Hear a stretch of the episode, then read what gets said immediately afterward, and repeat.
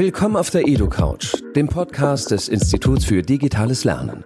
Hier diskutieren wir über Bildung. Und zwar mit Leuten, die etwas zu sagen haben, die die digitale Zukunft gestalten wollen, die der Gesellschaft den Spiegel vorhalten oder einfach mal nur dagegen sind. Wir glauben nicht mehr an die Schule der Vergangenheit und wollen die Bildung des 21. Jahrhunderts mitgestalten. Darum suchen wir Inspirationen und Menschen an Stellen, an denen sonst kaum jemand sucht. Zuhören, nachdenken, diskutieren. Und los geht's. Hi Lilly, du bist 19, du bist bei der SPD, bist dort in verschiedensten Funktionen unterwegs, bist auf Social Media irgendwie ständig ähm, zu sehen, zu hören und bist dadurch auch eine politische Influencerin geworden, wenn man sowas, ja, wenn man das so nennen darf. Und last not but least, äh, last but not least so, äh, bist du auch Jurastudentin in Frankfurt-Oder. Äh, wie geht's dir heute und wo erwischen wir dich eigentlich heute? Äh, erstmal, das stimmt alles. Äh, ich freue mich auf jeden Fall am Start zu sein. Ähm, ihr erwischt mich heute an einem relativ vollen Berlin-Tag äh, zwischen ganz, ganz verschiedenen Terminen, äh, ob irgendwie Gesprächen mit Abgeordneten oder natürlich auch Presseterminen. Und ich sitze gerade im Willy Brandt-Haus, also in der Parteizentrale der SPD. Im Epizentrum der SPD. Sehr schön. Ach, Da schließt sich eigentlich gleich meine erste Frage an. Das ist wahrscheinlich auch die langweiligste Frage für dich, weil du hörst sie wahrscheinlich am allerhäufigsten. Deswegen äh, bringen wir die erste Frage gleich hinter uns. Ähm, why SPD äh, ist jetzt nicht die Partei, die dafür bekannt ist, besonders bei jungen Menschen besonders fancy und angesagt zu sein. Ähm, wieso bist du äh, in der SPD? Äh, das ist tatsächlich die äh, Frage, die ich, glaube ich, schon am häufigsten gestellt bekommen habe. Ähm, bei mir ging das los, als ich zwölf Jahre alt war, ähm, in einer Kleinstadt in Ludwigslust, also in meiner Kleinstadt in Mecklenburg-Vorpommern, ähm, gab es so eine Party, die da irgendwie organisiert wurde von einem Jugendparlament.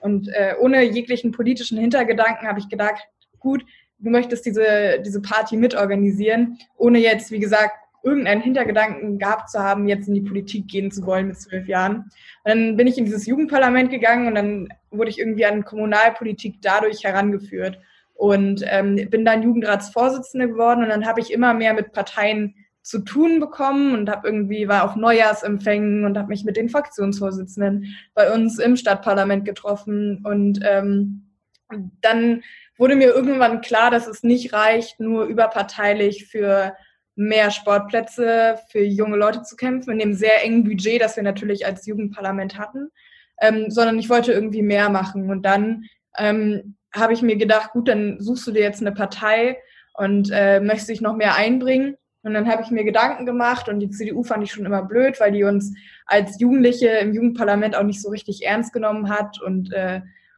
ich da irgendwie nicht, also ich hatte keinen guten Draht zu denen, die von der SPD fand ich ganz okay und die von den Linken irgendwie auch. Die Grünen gibt's bei uns nicht, mhm. also quasi nicht. Ähm, daher war das irgendwie nie eine Möglichkeit für mich. Und dann äh, habe ich Praktikum gemacht ähm, bei dem SPD-Landtagsabgeordneten äh, bei mir quasi im Wahlkreis und dann ähm, habe ich Frank-Walter Steinmeier da kennengelernt und der hat mich am Ende bequatscht und äh, so bin ich quasi zur SPD gekommen. Also eigentlich aus einem aus einem also eigentlich bin ich da ein bisschen reingestolpert. Ich wollte ja nie Politik machen, als ich mit zwölf in dieses Jugendparlament gekommen bin. Ähm, aber ich bin relativ, oder ich bin nicht relativ, sondern ich bin sehr froh, dass ich es am Ende doch gemacht habe. Also Steinmeier hat dich geinfluenced, quasi. Steinmeier hat quasi geinfluenced, genau. Ähm, wir sind ja bei einem Bildungspodcast, deswegen die, ähm, sagen wir, erste Bildungsfrage. Wie warst du denn selbst als Schülerin? Warst du so der, ähm, eher so der Streber, eher so der Klassenclown? Und hattest du generell, warst du, hattest du Bock auf Schule oder war das, warst du eher so anti? Ich glaube, ich war eine ganz ungesunde Mischung aus allem. Also, äh, ich, ich war schon, ich habe mich immer sehr, sehr gut mit meinen Lehrerinnen und Lehrern verstanden. Ähm, ich war aber auch, glaube ich, ein Stück weit zu frech. Also irgendwie aber so, dass es schon noch angemessen war und so, dass die Lehrer nicht abgefuckt waren von mir. Ähm, gleichzeitig war ich aber auch der absolute Klassenclown, habe echt viel auch Mist gemacht teilweise so mit den anderen, äh, was man halt so, aber also jetzt nicht mehr zum Schluss, ich sag mal so 11., 12. ging es dann wieder, aber zwischendurch äh, hatte man natürlich auch seine Klassenclown und irgendwie, ich möchte jetzt alle unterhalten, weil es ist wahnsinnig langweilig hier. Äh, diese Phasen gab es natürlich auch, aber grundsätzlich ähm, war, also ich bin schon gerne zur Schule gegangen, vor allem, weil ich halt, wie gesagt, wir hatten tolle Lehrerinnen und Lehrer. Also da war ich wirklich sehr, sehr froh drüber. Ich hatte tolle Mitschülerinnen und Mitschüler. Wir hatten gute Angebote an der Schule. Das Einzige, was mich halt abgefuckt hat, war dieses Bildungssystem. Ähm, und seit ich irgendwie, ich sag mal so Ende zehnte Klasse, Anfang elfte Klasse wusste, dass ich NC-frei studieren werde, habe ich meine Interessen dann auch äh, irgendwie außerhalb, außerhalb der Schule gelegt und habe irgendwie da mehr Wert drauf gelegt, mich da weiterzubilden und da irgendwie Kompetenzen zu erlangen, als dass ich jetzt irgendwie eine Eins in Physik schreibe, was ich ja eh nie wieder brauche. Das ist eigentlich ganz guter, ähm, ganz guter Hint eigentlich für die nächste Frage. Also ich bin fast 30 und ich habe keinen eigenen Wikipedia-Artikel. Aber du hast einen mit 19 und äh, da stehen auch deine Positionen ähm, oder gibt es eine eigene Rubrik zu ähm, Positionen zur Schulpolitik. Ähm, dazu würde ich dich ähm, gerne fragen. Ähm, hast du eine Idee, wie Schule besser geht? Und wie würdest du denn, du hast ja gerade gemeint, Bildungssystem ist nicht so geil. Ähm, wie würdest du das Bildungssystem im Kleinen oder auch im Großen reformieren? Das sind ganz viele Ansätze und Ideen, die man, also weil es, ich finde, es gibt sehr viele verschiedene Punkte, wo man Bildung anfassen kann äh, im jetzigen System. Ich finde es wichtig oder ich fände es gut, wenn wir mehr projektbasiert lernen. Also wenn man jetzt zum Beispiel ähm, weggeht von dieser klassischen Fächerstruktur, die wir gerade haben, sondern sagt, hey, wir machen jetzt mal vier Wochen zum Klimawandel. Und dann schauen wir uns das aus Sicht der Physik an, dann schauen wir uns das aus Sicht äh, des Mathematikunterrichts, natürlich Biologie, die ganz klassischen Sachen. Und wir schauen uns das irgendwie aus allen Richtungen an, auch aus dem Religionsunterricht zum Beispiel, das wäre ja auch möglich. Ähm, und so haben wir irgendwie die Möglichkeit, dieses sehr, sehr wichtige Thema zu fassen. Und das wäre ja bei verschiedenen Themen möglich. Und äh, sowas fände ich cool, einfach weil du dann quasi wegkommst aus diesem, wir, also irgendwie, wir alle beten diesen Rahmenlehrplan an und äh, irgendwie alles ist sehr, sehr wichtig, was da drinnen steht, was auch natürlich zu Teilen stimmt, aber dass man davon wegkommt ähm, und irgendwie realitätsnah wird. Also auch, dass man da den Leuten was mitgibt für die Zukunft. Ähm, andererseits ist natürlich dieses ganze Thema G8, G9, Lernstress äh, und irgendwie der Druck, der auf Schülerinnen und Schüler ausgeübt wird durch das System, riesen, riesen Punkt. Also ich habe auch als ich elfte Klasse war, habe ich einen relativ großen Artikel geschrieben mhm. zu dem ganzen Thema G8, G9, weil ich einfach frustriert war davon. Also ich bin, also ich war nie eine Schülerin, die sich davon groß hat beeinflussen lassen. Also ich war nicht so, dass ich da, dass mich das Schulsystem irgendwie komplett zerdrückt hat, weil ich einfach genau, was ich eben erzählt habe, ich war sehr schnell an dem Punkt, an dem ich das irgendwie alles losgelassen habe und an dem ich gesagt habe, es gibt gerade wichtigere Dinge, weil ich das einfach nicht brauche für meine Zukunft gerade. Aber es gibt halt viele Leute in meinem Umfeld, oder gab viele Leute in meinem Umfeld, an, bei denen ich ganz klar, äh, klar gesehen habe, wie schlecht es denen auch geht mit der Oberstufe, mit dem System, mit dem Notendruck, der herrscht. Und äh, davon würde ich gerne wegkommen. Also erstmal hin zu G9 natürlich mehr Zeit äh, lassen, auch die, diese ganzen Lehrpläne ähm, oder diese Inhalte entschlacken, weil da steht einfach, also ganz ehrlich, ich studiere jetzt seit über einem Jahr und da steht sehr, sehr viel oder es, es gibt sehr, sehr viele Dinge, die sehr unnötig sind und es gibt Themen, über die viel zu wenig gesprochen wird. Und äh, da würde ich mir das wünschen, dass das da ausführlicher läuft und andere Sachen eben, wie gesagt, weggestrichen werden und einfach mehr Raum ge gelassen wird.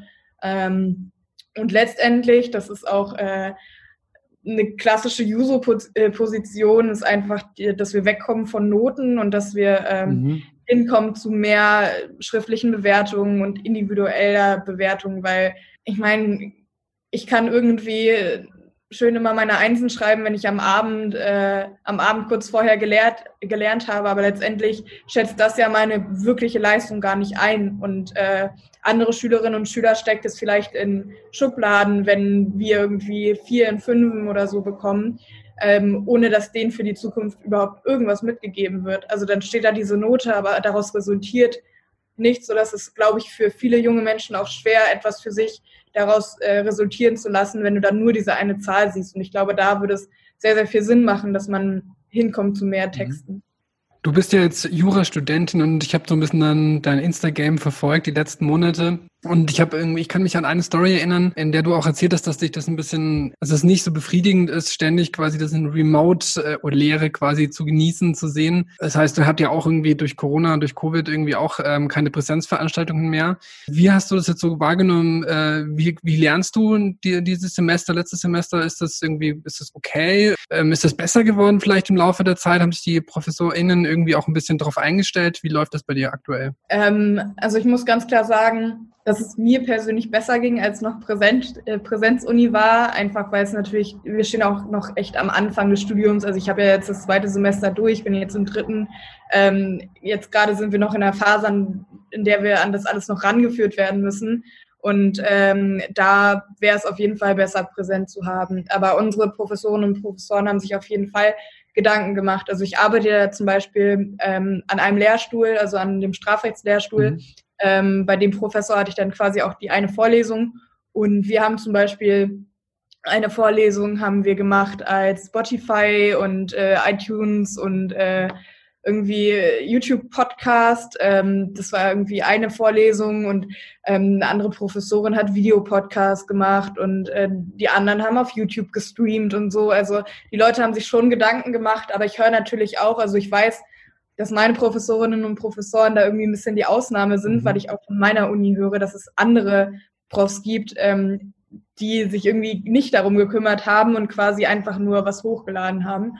Ähm, ich würde ganz klar sagen, dass ich so eine Mischung aus beiden fände ich, glaube ich, cool. Also diese großen Vorlesungen, da kann ich wirklich drauf verzichten, mich mit Leuten in einen Vorlesungssaal zu setzen, auch wenn ich weiß, dass es natürlich ähm, irgendwie ein hohes Gut der Uni ist, ähm, diese, diese Präsenzvorlesung.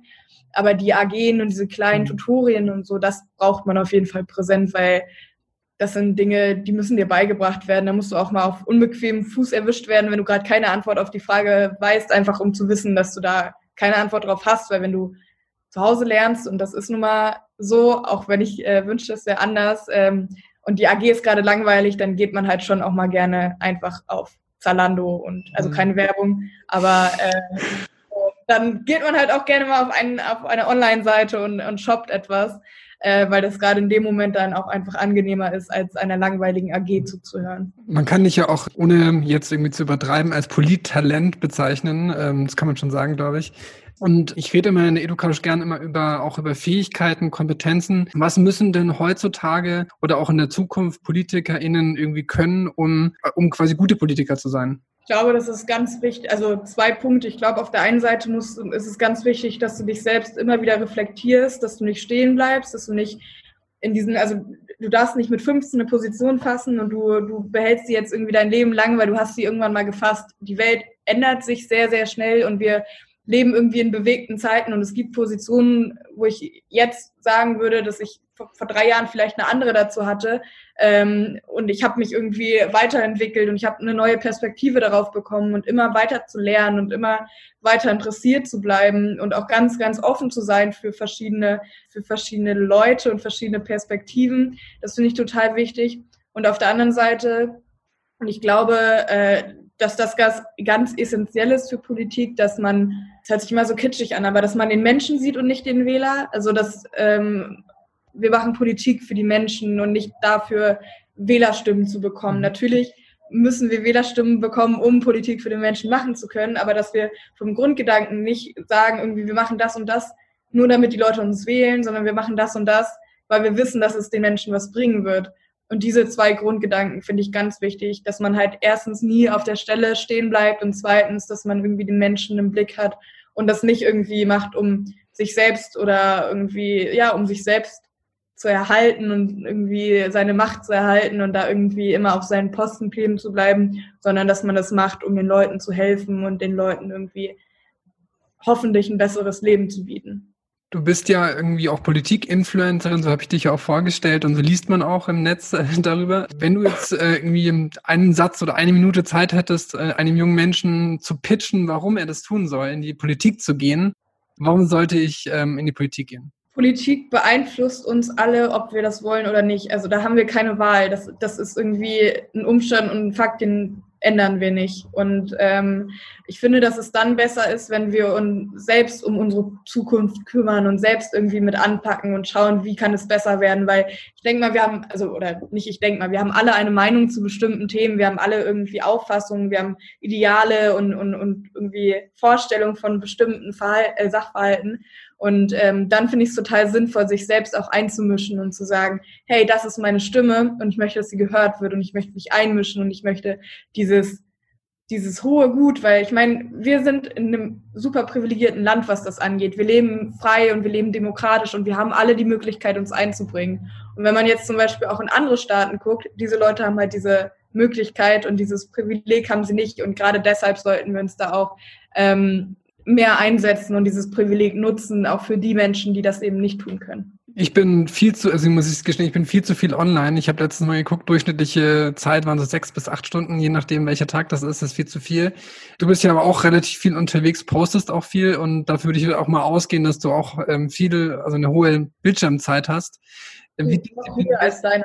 Ja, das, aber wie disziplinierst du dich da? Hast du da irgendwie Methoden? Beschäftigst du dich mit dem Thema so Achtsamkeit, äh, Social Media Detox? Ist das, ähm, wie gehst du damit um? Ja, es ist ein Thema, das mich jetzt gerade so in den letzten Monaten immer mehr umtreibt. Also am Anfang war ich oder jetzt gerade in den letzten Jahren, muss ich gestehen, war ich immer eine der Personen, die sehr unreflektiert sehr, sehr viel im Internet rumgehangen haben. Ähm, Wie hoch war deine Bildschirmzeit? Ich habe es gar nicht überquatscht, was du gesagt hast. Sagt sie es noch höher als deine. Genaue Zahlen möchte ich hier nicht nennen. Okay, sehr gut. ähm, dann kriege ich Stress mit meiner Mama irgendwann. Nein, auf jeden Fall. Ähm, genau, ich bin jetzt in den letzten Monaten an so einen Punkt gekommen, an dem ich das auch alles reflektiere, weil natürlich also es ist ja kein Geheimnis, dass wenn man viel auf Instagram rumhängt, dass es einem dann potenziell schlechter geht als Menschen, die irgendwie den ganzen Tag draußen wie normale Menschen verbringen. Ähm, aber äh, ich versuche vor allem irgendwie dann, wenn ich quasi arbeite, und das mache ich ja auch vor allem online, dass ich ähm, dann quasi auch die Zeit gleichzeitig nutze, um mal meine privaten Profile zu checken, da was hochzuladen und so. Ähm, aber jetzt quasi, wenn ich irgendwie einen Feierabend mache, dass ich dann auch versuche, nicht mehr, zumindest nicht mehr so viel äh, auf Instagram und, und Twitter und TikTok und so zu hängen, ähm, sondern dass ich dann auch mal abschalte. Aber ich, wie gesagt, ich gestehe auch, ich bin ein ganz schlimm handysüchtiger Mensch und äh, es ist auch sehr schwer, also es ist einfacher gesagt als getan, irgendwie das Handy wegzulegen und gar nichts mehr zu machen. Ich habe da immer so, ein, immer so eine Überlegung, ist das ein Generationsding? Also ich, ja, ich glaube schon mal, dass ich da nochmal, ich bin schon mal noch mal eine, eine Nummer schärfer, glaube ich, aber dieses Grundproblem Handysucht ist ja irgendwie so eine Art Volkskrankheit in meiner Generation. Also es gibt ja wenige Menschen, die jetzt irgendwie nicht, also fünf Stunden Bildschirmzeit ist da ja quasi nichts. Also ganz ehrlich, wenn man jetzt nicht irgendwie den ganzen Tag quasi offline arbeitet, ähm, dann ist es ja relativ schnell erreicht. Also es ist so, ein, so eine Volkskrankheit, wie gesagt. Ähm, und ich kenne auch sehr viele aus meinem privaten Freundeskreis, die jetzt gar nicht sowas machen wie ich, äh, die aber trotzdem wirklich den ganzen Tag irgendwie auf Instagram, mhm. TikTok YouTube und so hängen und äh, da spielt sich auch alles ab und da muss man das, glaube ich, auch nochmal relativieren mit der Bildschirmzeit, weil ähm, bei mir ist es jetzt, also meine Mutter zum Beispiel, wenn die abends einen Film guckt, äh, irgendwie im ersten oder so auf dem Fernseher, ich habe, also unsere Generation hat ja keinen Fernseher mehr oder die meisten von uns und wir gucken dann halt irgendwie dann lieber den ganzen Abend irgendwelche YouTube-Videos und dann kommt natürlich auch nochmal ein bisschen Zeit dazu. Also wir